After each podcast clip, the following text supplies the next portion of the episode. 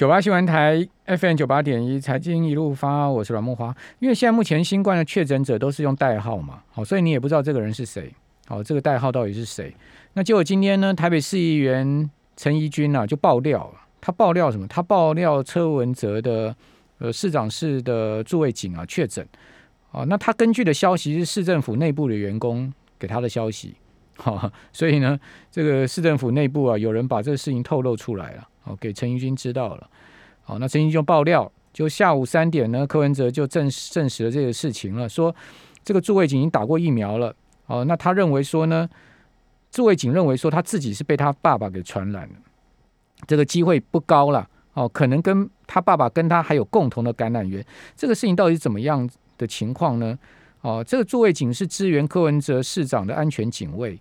哦，十一楼啊，市政府十一楼是市政府高层办公跟会议室的重镇啊。哦，这个座位警应该就在这边工作。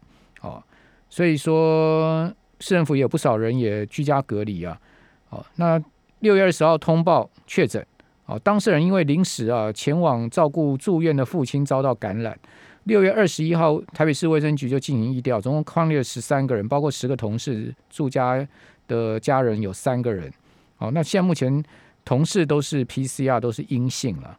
哦，那这个诸位警有打过疫苗。哦，五月二十九号就能接种疫苗。再来讲，六月十二号应该有抗体啊。哦，结果呢还是确诊了。哦所以这个到底是被谁感染的呢？应该在医院里面被感染的几率是很大的哈。只不过就是说不知道是被他爸爸，还是说在医院里面有其他的这个感这个传染源了哈。好，这个事情是这样的哈。好，那今天我们这个时间点呢，我们来请教，我们来访问《天下杂志》出版顾问总编辑庄舒淇，庄总编啊，在我们节目线上啊，舒淇你好。哎，木华你好，各位听众好。好，我们今天要来谈那个活下去的力量。我觉得今天谈这个题目蛮适合的。为什么？因为活下去，现在目前其实我们都身处在一个不安定的世界里面嘛。好，大家对疫情的恐惧啦，哈，各对各种地球变化、环境变化，比如说前一阵子又缺水，现在下雨了，现在大家对水水情稍微宽慰一点。但是呢，天气又这么炎热，哈，缺电的问题啦，全世界气候暖化、地球变迁、气候变迁的问题，其实我们都需要活下去的勇气，是吗？活下去的力量，是吗？那当然，当然，活下去力量这本书是稻盛和夫他所写的一本书，是讲他。在二战之后，日本那段悲惨的历史，就正好是他小时候哦，在鹿儿岛那段悲惨的历史。然后他怎么样对照现在目前日本年轻人所谓的食草族啊、草莓族这种状况？呃，所以你因为你你你曾经亲自访问过稻盛好几次嘛，那你可不可以来讲一下这本书，同时告诉我们那时候稻盛的心情，以及对照现在目前日本的现况，呃，凸显出活下去的力量这件重要的事情呢？哎。稻盛和夫是在二零一六年写这本书的，嗯，所以那个时候他八十四岁，他现在八十九岁，嗯嗯，他的想法都一直很一致哈，嗯，但是我觉得这本书现在活下去的力量很适合现在再来看一下，没错，为什么呢？因为他讲了一个很重要的关键点，人生决定于心中抱持的什么想法，他认为哈，大家可以思考一下。人类去想的这件事情，可能比思考还重要太多了。嗯啊，想，因为我们常常说我要思考，这样我才有学问呐。但是我们很少去想，而且随便去想，而且也不太去注意去自己在想什么哦。那现在他他认为是说，呃，擅长读书、头脑聪明，很多人认为这个才是重要的事情。嗯，但是呢，固然这些东西重要，但是你心里想着什么事情？才更重要啊！那为什么想法这么重要呢？想法其实他想要讲的就是说，你要正面的思考，嗯，你不是只有利己，你还要利他，嗯。但是这些想法呢，是要一点一点累积啊，善念，然后让你每一个人良心、人品、人格不断的去去形塑出来哈。所以想法抱持一个什么样的想法很重要。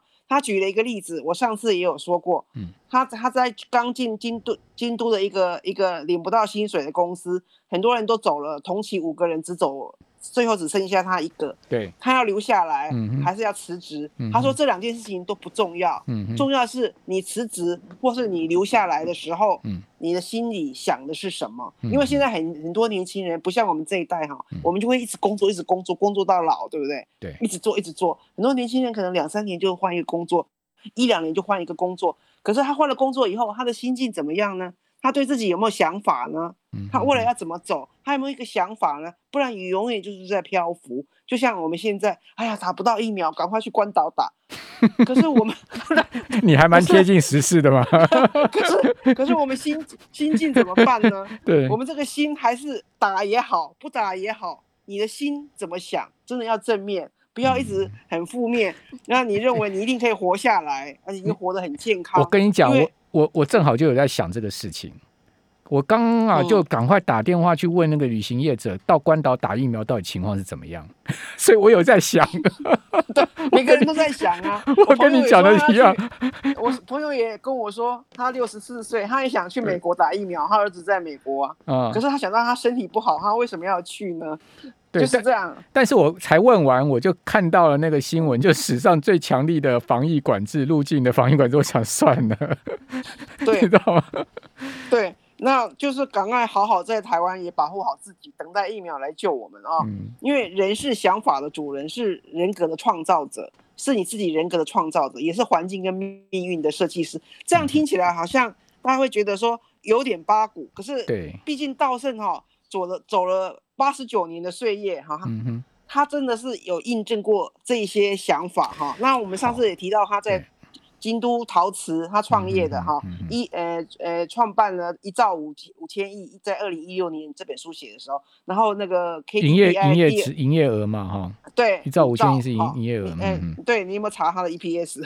对，然后 对，我只关心他的股。价，他的股价都不太动了 你最近还有在查吗？最近不是在动了吗？哈，日本股市好，啊，然后就是说，你你要有什么想法啊？其实他不是说年轻人会跟问他说，这本书有提到很多年轻人会问他说，那我还很年轻呢、我我嗯我怎么能够去奖励他的事情？我利己都来不及了。嗯那道圣是说，你可以慢慢慢慢慢让自己去利他嗯，哎，也不见得年纪大人就一定利他，年纪大人还是很多人自私自利啊嗯，尤其是领导人，不能只想到他私人的事情啊，或是权力的事情啊，或是一些部部位的事情，他还是要去想怎么整个利，怎么好。整个社会，其对其实其实利他是一件很重要的事情。如果我们每一个人都能从利他的角度去思考事情的话，其实这个社会会更和谐，然后我相信这个社会会更幸福，对不对？可是像稻盛小的时候，呃，他是一九三零年代出生的嘛，对不对？好，嗯他他的他正好出生的时候就是二战那时候，这个日本最残败的时候嘛。那他出生的日尔岛日鹿儿岛，其实呢，基本上都是一片废墟的嘛，毁日本其实整个就被美国轰炸之后就毁于毁于一旦了，就其实都是一个废墟一片嘛。那鹿儿岛也不不例外。我看道生他自己写说呢，他说他他们小时候都住在铁皮屋里面，而且呢，每一个日本人的生活都很悲惨。那当然，这也是因为战争所造成的了哈。那嗯生活悲惨，但是每一个日本人都有活下去的力量，好，都告诉你自己要活下去，包括他也是一样，所以他就很辛苦的工作，然后一边工作一边上课，这样是吗？那为什么在这样的一个环境下，他会养成一种利他的思考、思考的人生观呢？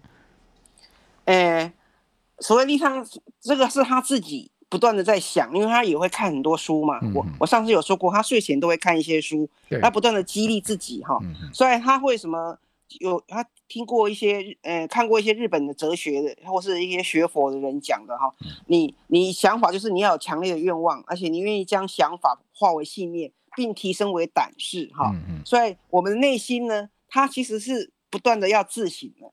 他其实有讲了人的六个六个层次哈，但是嗯讲到这个六个层次之前，就是你的内心要不断的自我打理、自我反省。嗯就像一个花园，你有杂草，你要不断的去亲近它，嗯，清理它，你的心就会越来越越觉得有趣，因为他觉得是说，比如说他我们再来讲日本航空，上次我们并没有讲到日本航空，他救起来的嘛，对啊。对他最近日航的股价一直在涨啊。对他为什么要去拯嗯救呢？也是想法。那我们觉得奇怪啊！我要念很多书，我要做很多精力才能够把公司做好，嗯怎么靠想法呢？嗯他是说他真的靠想法。你要找他去救日本航空的时候，二零零九年底，他本来想说他不了解航空事业，他怎么可能去呢？而且他已经老了，二零零九年，你看他一九三二年生的哈，他已经近八十岁了。他心里想，我没办法做全职的工作，我一个礼拜只要做三天就好，所以他从京都就住在东京的旅馆三天。后来他，但是因为只有三天，他说我不拿薪水，这个就是利他啊。然后呢，他呢？呃，后来工作到三天五天，他就慢慢改变日本航空那些高干们的想法。哎，老板都不拿薪水，这么老了还做工作一到五天，虽然每每每个日本航空的人就慢慢有一种。利他的观念被他感化了就对了，被他感化。对，那他为什么要去做日本航空？他也是在建立他的想法。第一个要重建日本的经济，因为日本航空代表日本的企业，如果日本航空都救不起来，表示日本的经经济也救不起来了。第二个意义就是说，日本航空留下三万两千名员工，他一定要保护他们的工作权啊，受雇权，因为将近本来有四万八千人，但是。政府有规定要有一万六千个人离开，哈，这是很悲惨的状况，所以再下来他一定要保住这三万两千名员工。第三个意义是为了国民，他可以搭乘飞机的民众着想。那我们也很可以理解，政府希望我们的用用国产疫苗培养我们的疫苗产业，但是没有关系呀，不要那么急着培养，先把国民救起来就好了，先利他。啊，而且以后疫苗是年年都要打的，等到这些国产疫苗可以合格使用也很好啊，每年都要打。不会，他永远打不完啊！所以呢，所以他因为这样的一个想法，他就把日本航空救起来了。所以我就想说，哦，这个想法很重要。嗯，但他就一个公司很多的细节，我们就不讲了。对。这当然，他去救日本航空，可能有更多的这个实际的，就是说在公司营运方面的这个细节。但真正重重，我觉得您刚刚讲到一个重点，就是说他其实是用他身体力行的这种所谓的利他，跟他的人生哲学去感化了这个日本航空里面的员工嘛，尤其是这些呃所谓过去呃可能思考面跟他不一样的这些日本航空的高层，对不对？对，我觉得这些高高层，哎，你看。这些机师，这些高层多帅啊，对不对？整个航空公司，而且都是高大上嘛，对呀，对不对？嗯，对，他怎么一个老头子，他又不懂航空，他可以来教我们什么？还要叫我们开读书会，叫我们读书，下班下课下班以后还要来读书，读什么书啊？读书可以救企业吗？所以我觉得。刚刚素玉素玉讲到一点很棒的，就是说，其实利他这个人生哲学呢，是要身体力行去做的，而不是呢靠嘴巴讲的哈。我们这边先休息一下，等一下回到节目现场。九八新闻台 FM 九八点一财经一路发，我是阮木华。我觉得日本呢，企业家让我非常敬佩的就是稻盛和夫啊，他真的就是日本的一个经营之神。为什么？他除了非常会经营企业之外，我觉得他的人生哲学啊，包括他的为人处事的方法，非常值得我们学习。哦，他融合了很多的呃佛家的想法啦，也好啦，或者说他个人人生的体会也好，哈，从小到大经历的苦难也好，好，那这个他的故事是说不完的哈。呃，道盛是一九二三二年出生，他出生在二战之后的鹿儿岛哈。据他的说法说，当时啊。日本是一片这个废墟啊，好，大家都住在一个呃铁皮屋里面，好，然后呢，大家都是要为所有日本人都是要为一个一餐的温饱啊，在努力的工作。那他自己呢，也不辞辛劳的制作烧酒跟盐巴啊，因为他要他们家族要生活下去嘛，所以只能这样子啊。好，每一个日本人都有一种所谓的活下去的力量，哦，这种力量呢，日本很快的脱离国家灭亡的危机。而且呢，用这种力量反动啊，达成了令世界赞叹的奇迹式的战后的复兴，哦，经济上的长足发展，哦，当然我要强调的说，日本的这个呃战后的悲惨呢，当然是因为日本发动战争所造成的。是不是？所以发动战争这件事情呢，就不是一个利他的主义者应该要做的事情。我们应该要祈求世界和平，人类不要斗来斗去。看到这个新冠疫情啊，各方面应该还不能让我们体悟吗？全世界的人类的未来的世界，只有共同跨种族、跨国家的合作，才能真正呃有更好的发展，不是吗？哦，那国与国之间的斗争啊也好了，人与人之间的仇恨也好，这些都只会使得这个世界更混乱而已哈。所以，如果从道圣的利他主义来思考，我们每一个人都应该要保持这种信念。好，那我们继续来请教天下杂志出版顾问总编辑庄淑曲啊，就舒淇也叫素玉了，所以我常就念错他的名字，因为 哎。大姐，你有两个名字啊哈。好，那呃，舒淇，那呃，怎怎我们怎么样去呃，从现在目前所处的这个世界里面去体悟到您刚刚所讲的这些人生哲学呢？嗯，其实最主要是怎么去获得充实美好的人生哈。第一个是付出不输任何人的努力，第二是谦虚不骄傲，第三是每日反省自己。啊，第四是为活着心存感谢，我们现在可以活着心存感谢。嗯，五累积善行利他行为。六不要过度敏感钻牛角尖。我希望我们所有高层啊，我们的政治人物，我们所有的人都可以每日反省无声哈，付出不输任何人的努力。那我看到这一点哈，我就想到我我最近又写了一本你这个要求挺挺好的。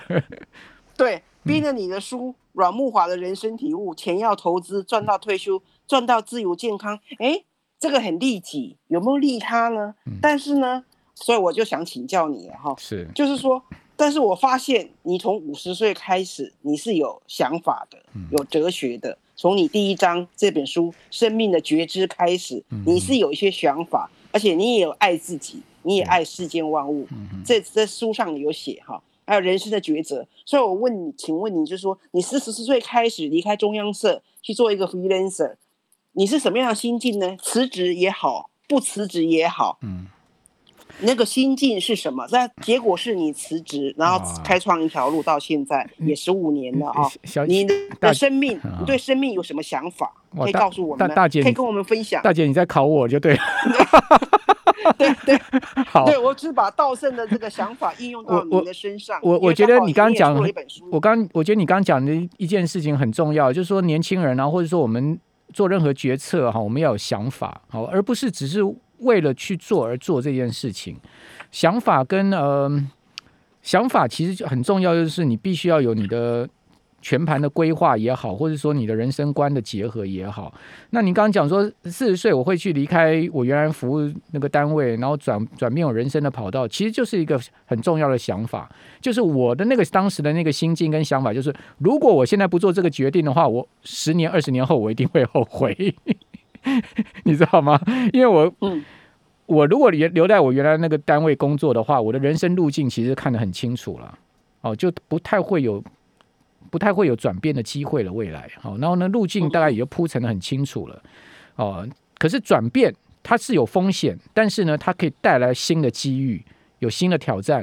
那我本身就是一个不怕挑战的人，我也比较喜欢新的机遇的，呃的人呐，个性是如此啦。所以说我当时就做了一个很重大的人生决定，就是转换跑道。好，我想很多人在做转换跑道，尤其在中年的时候，他都会遇到一些人的这个很大的一个挣扎。可是你其实，在那个时间点上，你要去做呃充分的思考，就是素玉刚刚所讲的想法这两个字很重要，而不是说我今天换了一个工作之后呢，我可能两年后我又换另外一个工作，我一直换来一直换去，我每一次换工作我都没有一个想法，都没有一个确定的这个人生观，或者是说我的全盘的规划，那是其实是很可惜的事情。好，这个回答您的问题。啊，其实这个也在我的书上，我都有把这个心境整个路程写写下来。那至于说利他是什么呢？其实我。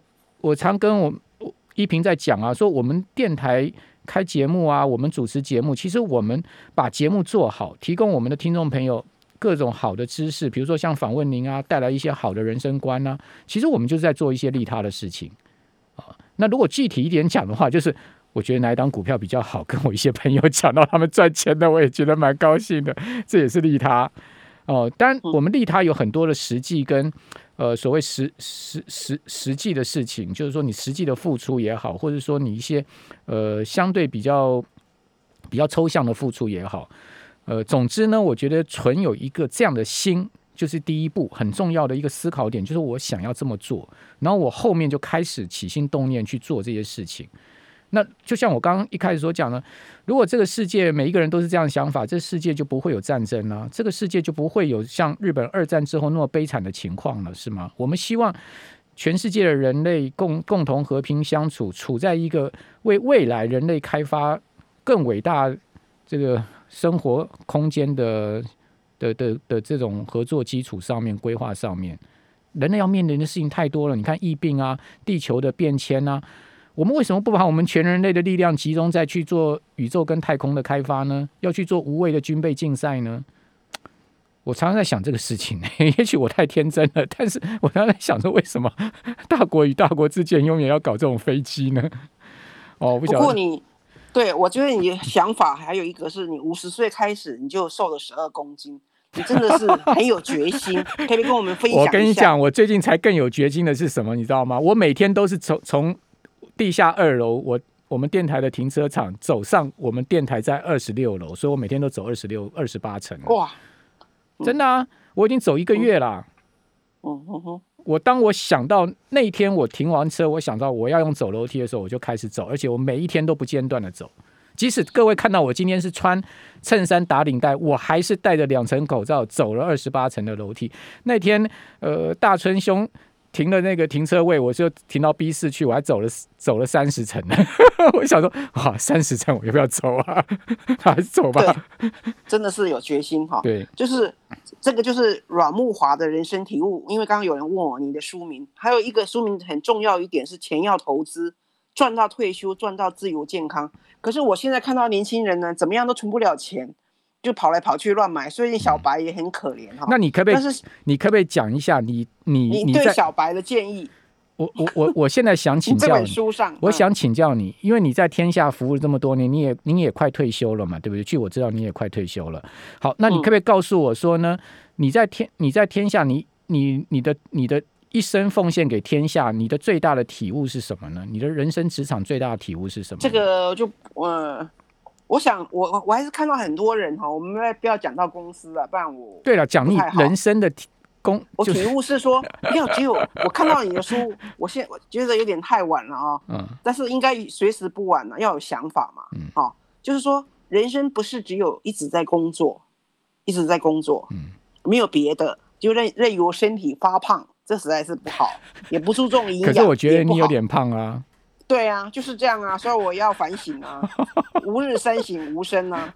我才我所以我才讲。然后另外我看到很多很多四五十岁的可能同事，他也没有去想到，他也是很跟我年轻的时候一样，嗯，很专心在工作，好像也没在理财，嗯。好，那我现在出了很多理财的书，我也想要来存股，可是我永远存没有办法安定存好一张，那眼看就要退休了，怎么办呢？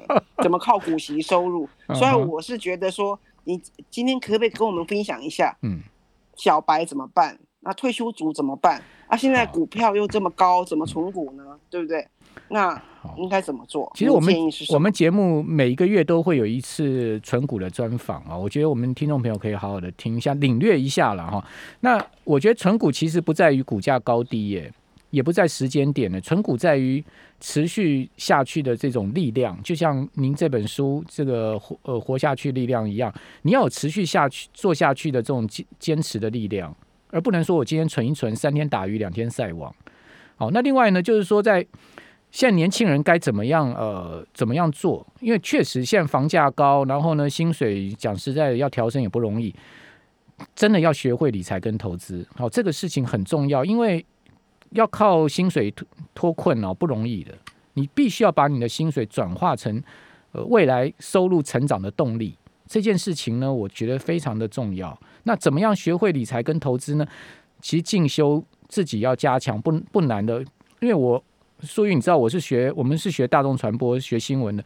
我对我很佩服你。我所有的投资啊、理财啊、经济金融方面的知识都是我自修的。都是我自修的，所以只要你有兴趣，而且你愿意去做这些事情，我觉得你一定可以在这呃现在目前资源啊、资讯那么发达的地这个时代里面，找到你你应该要找的路径。其实并并不难，只是真的就像你所讲的，利他这件事情重新开始，然后呢，我们做这些事情要从自己个人踏出第一步开始，是很很关键的。你你如果永远不踏第一步的话，你永远不会有第二步的。哦，永远不会太晚，永远不会太晚。即使即使您现在要退休了，开始存股也不会太晚。你相信我，我跟你讲的一些股票，你要存一存吗？还还要减肥，减肥 对健康很重要。是是是，像你这样理财、理健康、理人生，我觉得你就是有点像人气不老的阿丹，因为你这十五年来一直在主持节目，每天有那么多新的事情的发生，你怎么去做你的时间的安排呢？好然，后你还要做健康的维护，主持节目还有这么高压力的工作。主持节目，其实我们也要很感谢我们电台的这个从上到下，我们同仁从我们的音控啊到。到我们的气质啊、衣品各方面，大家合作无间，给我们很大的支持的力量。讲实在的，给我们这样的环境啊，很不容易的哦。那所以说呢，呃，也希望我们听众朋友呢，持续支持我们电台，支持我们节目。今天谢谢庄舒淇，谢谢各位，拜拜。